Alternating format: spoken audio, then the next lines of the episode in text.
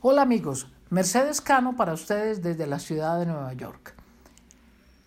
Otro de los requisitos de la nueva ley, la vamos a llamar la ley 944, porque ese es el formulario pues que hay que buscar, es hablar el idioma inglés. Eso es algo pues que pusieron ahí que se necesita que la persona muestre sus habilidades en el idioma inglés.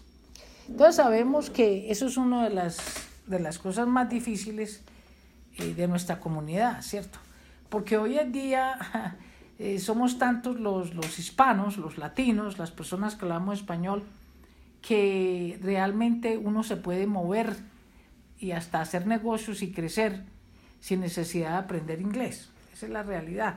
Después de que usted sepa unas cuantas cositas, pues eh, los inmigrantes en la mayoría de los estados de, Nueva, de, Estados Unidos se pueden desenvolver con un inglés limitado.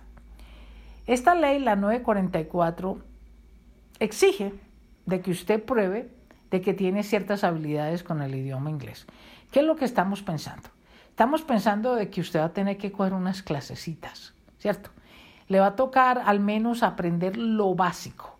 Inmigración dice lo básico. O sea, casi como... Eh, es que las personas, honestamente, cuando eh, eh, tienen necesidad, al menos saben uh, cuál es su nombre, what is your name, what is your address, cuál es su dirección, what's your date of birth, cuál la fecha en que usted nació. ¿Cierto? Le van a hacer unas preguntitas básicas y usted las debe de contestar. Y para poder ayudar un poco más esas habilidades del idioma, vamos a tomar unas clasecitas y vamos a pedir pruebas de que tomamos esas clases.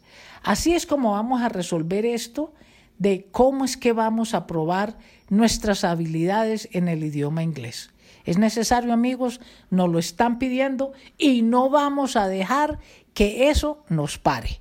Necesitamos la residencia, necesitamos nuestro permiso de trabajo y si para hacerlo hay que aprender inglés, pues nos toca. Lo básico, amigos. Así es que a empezar.